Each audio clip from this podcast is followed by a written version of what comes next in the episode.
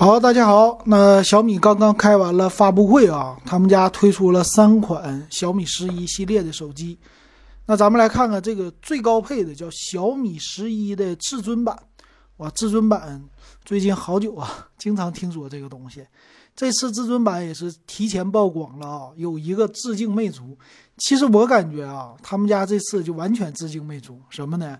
就整了一堆小米十一的相关版本，这家伙又青春又 Pro，哎呀又 Ultra，是不是？哎呀，实在是太多了，烦人，看的选择困难症要气死了。那咱们看看这个至尊版啊，到底怎么样？首先第一个致敬谁呢？魅族 Pro 七，魅族 Pro 七后边有一个叫小的。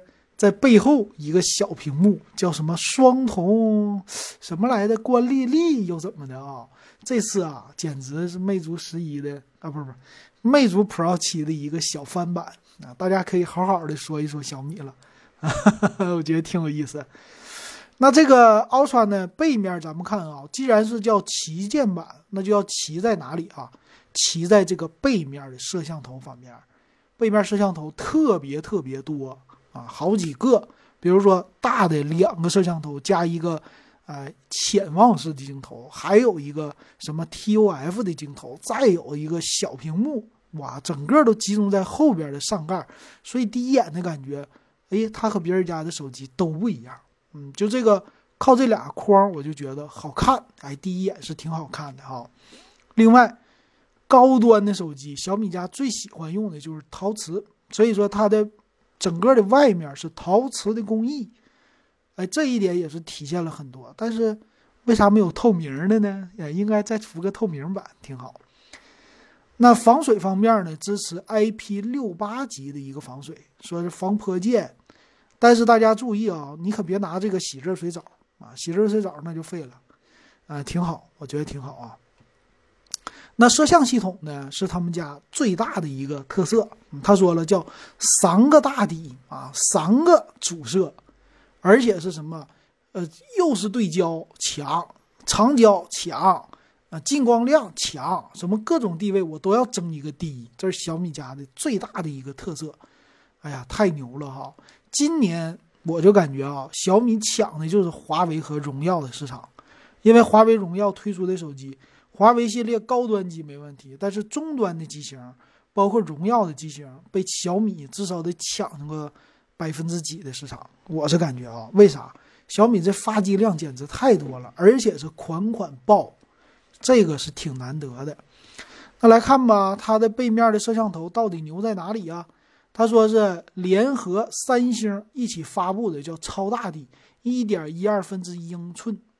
哎，你看咱说的一点一二分之一英寸，啊，这个怎么说啊？他就是举个例子，我看他发布会的小图了，就是说我比苹果十二的那个底大多少呢？大一倍，啊，你想一想，大不大？大，牛不牛？牛，真牛啊！哎呀，五千万像素啊，支持叫八个镜头，八 P 就八个镜片，OIS 的光学防抖。哇，这是简直最近的一个小标杆出来了啊！F 一点九五的大光圈全都有，这个就不用说了，旗舰级的啊。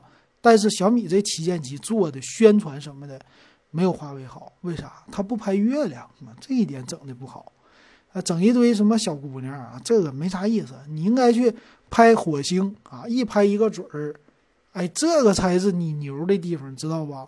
然后你就能卖到。哎，更贵的价格了，是不是？好，那他这个介绍的的很多啊。他说我们的对焦八核对焦，核在哪里啊？牛在哪里啊？就特别清晰，各种防抖，嘎嘎的强。还有呢，六十四点激光对焦系统，哇，六十四点什么意思啊？就是你面前站六十四个人啊，他也能帮你对焦，是这样的啊。这个点阵特别的牛，那其实对焦之外啊，我们还要求它就快啊，得快才行啊。如果对焦的慢，那不行。这个主要是看它的反应。那我们再看这个前置的镜头，也能看出来啊，前置的屏幕啊，它是一个两边儿，两边儿这边是啥呢？就是折角的，有点 EDGE 的曲面屏，而且前置的屏幕非常之大啊，屏占比非常之高。它也支持叫运动的抓拍啊，这个拍照能力说了很多啊，反正把这个底呀、大底的能力全都给你介绍出来了。但是，啊，可能有的人都不愿意拍照。一百二十倍的潜望式镜头也挺狠，它是四千八百万像素的，但是我看官方的介绍写的都是 IMX 五八六的。其实这个，哎呀，这个摄像头真是有年头了，是不是？千元机也用，是高端机也用啊。这个东西咱不懂啊，咱不敢胡乱的评价。反正一百二十倍，哎，超的，超远的距离长焦镜头 OK。然后广角一百二十八度超广角啊，很好，也是四千八百万像素，实际是 IMX 五八六这么一个底啊啊芯片。OK，再来看它支持八 K 的摄像，非常好啊，八 K 摄像啊，现在都没有地方去看去啊，太厉害了，是吧？回家自己看吧，拍完了以后啊，所以说真正拿它拍的人，可能是二八原则，有百分之二十的人能拍啊。我觉得那都已经好了，所以说没啥用 啊，要不等五年吧，五年以后你拍的片儿就能看了。哎呀，可惜可惜啊！还有什么呀？电影级的滤镜、运镜哎，各种东西。所以这个手机呢，应该再发布一个，就是自己的宣传片，有点像苹果那种的，拍点电影。嗯，这个比较好。其实啊，现在做的最好的，之前华为家宣传过，华为家也拍过这样的片儿，但是最后都没整过苹果啊。就苹果这方面整的好，我不知道为啥啊。之前三星也宣传过，所以小米呢，虽然说这么介绍啊，也拍了一个类似的宣传片儿，但是真正会用小米拍的人呢，不会那么多。为啥呢？不知道。啊，这个真不知道，你知不知道？欢迎给老金留言。那骁龙八八八的处理器，这是必须要带的。那级别呢？你看，LPDDR5 的内存啊，UFS 三点一的存储，这是 OK 的啊。再有一个用的叫什么新型相变导热材料。说你骁龙八八八，你老说我翻车啊，这回我前后夹击，我这各种给你散热，你说行不行？啊，行，肯定行。再有电池，五千毫安大电池，为啥能用五千毫安呢？我猜测一下，因为它用了潜望式镜头，这个机身反正厚了，我也不怕重，对不对？五千毫安这一点挺好。那充电呢？啊，充电两种啊，一个是有线，一个无线。他说呢，无线充电达到了六十七瓦之多，哇！然后有线充电也是六十七瓦，充电的速度，无线是三十九分钟。有线是三十六分钟，但是我还是这句话，无线充电你根本就用不上六十七瓦，为啥？充电器四百九十九，你会为了买这手机配一个四百九十九的充电器吗？我是不会的啊，所以说哎体验不到，还是来有线得了吧。屏幕呢非常好，二 K 的一百二十赫兹的屏幕，六点八一英寸，还比较大，而且是曲面屏。至于说曲面屏拿在手里好不好用啊？很多人。其实体验完了就觉得垃圾，就这俩字儿。为什么这么说呢？因为一个是说它容易绿啊，很多人买了以后说买华为嘛，之前呃绿两两边那边容易绿，这是显示问题。第二个就你手老碰到，所以我并不觉得这样的曲面屏是好的，但是显得高端，这确实显得高端，因为看着好看。啊，这屏幕的素质肯定是非常高的，这不用说了。大猩猩玻璃的屏幕也很好。OK，那在最后介绍的就是小窗的功能，这个背面小窗，有人就说了，说你这个背面小窗就是啊浪费，没有什么作用。那当年的魅族 Pro 七不也是吗？但是我跟你这么说啊，这个小窗也有好处，什么好处呢？它能成为一个另类，和谁家都不一样。而且和那个魅族七其实是不同的。魅族七当年它的处理器非常垃圾，把整个这个手机的档次感全给拉低了，所以手机没卖好，死了。但是这次啊，小小米家没这么玩儿，他家这一个小窗就是一个附属品，你爱用不用放在这儿就完事儿了。我处理器啊什么的都正常，所以没有必要啊，没啥。它这个小窗就是多了一个小小的功能，就是小小的触摸。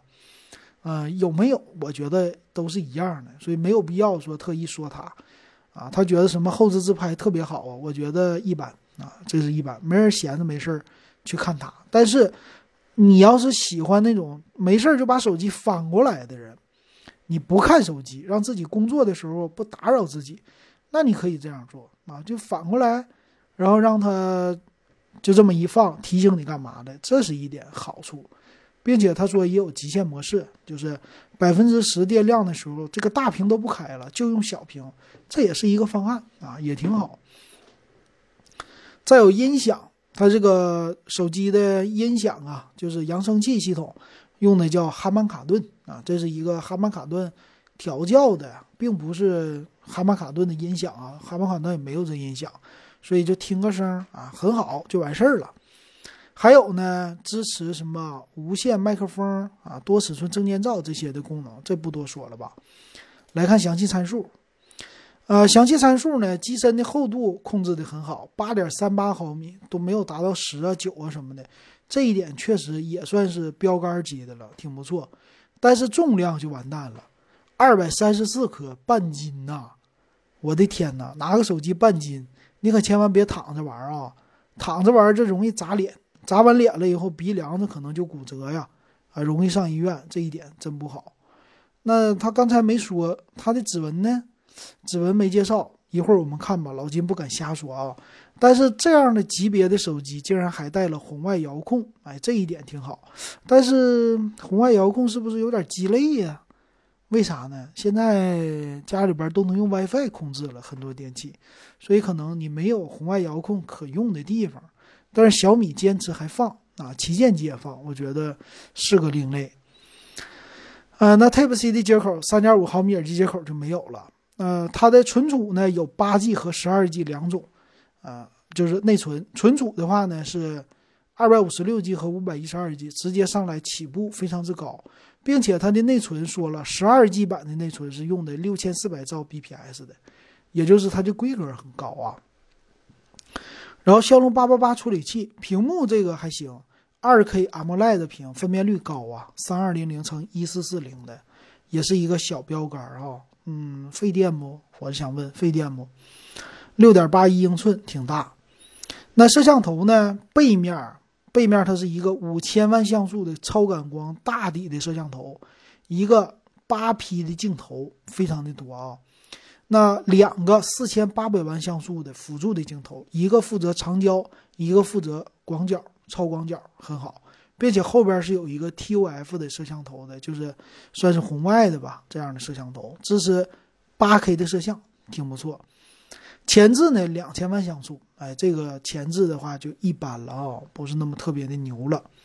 哎，刚才老金没说屏幕啊，前面看这个屏幕就是很多旗舰机有的，很像三星，很像华为，啊，左上角的一个嗯摄像头。那它用的是锂聚合物的电池，应该我觉得是两个那种的吧？啊，五千毫安的大电池，全是六十七瓦，挺好。那 WiFi 方面，WiFi 六它支持 WiFi 六增强版，蓝牙五点二的技术很不错。啊，再有 NFC 的功能也有了啊，叫三频 GPS 这个卫星导航，还有什么一堆的传感器，，MIUI 最新的系统十二点五。别的没有了，看售价啊。售价方面呢，最低配是八加二五六，有两个色儿，一个黑一个白。八加二五六的五千九百九十九，再有十二加二五六的六千四百九十九，就贵了五百块钱。哇，我看啊，多了四个 G 内存，贵五百块钱，有点贵呀。最高配十二加五幺二的六九九九啊，就是多了四个 G 内存，二百五十六 G 存储。嗯，怎么说呢？六九九九也行吧，啊，这个也算是小米家冲高端的一款机型吧，啊，售价啊六千块钱起到七千块，这个有多少人能接受啊？我觉得不一定很多，嗯，小米家能往这么价高的价位冲，这个品牌品牌能不能支撑的不好说，老金是这样觉得的，跟华为呀。这看起来这个手机就是抢华为市场的，啊，这太明显了。你说吊打一下 OPPO 啊，吊打一下 vivo，抢他们市场没意思，就抢华为就完事儿了。就看吧，拭目以待吧，看看它到底怎么样啊。我感觉不一定卖那么多啊。OK，那这个小米十一的 Ultra 老金就给大家介绍到这儿，感谢大家的收听还有收看。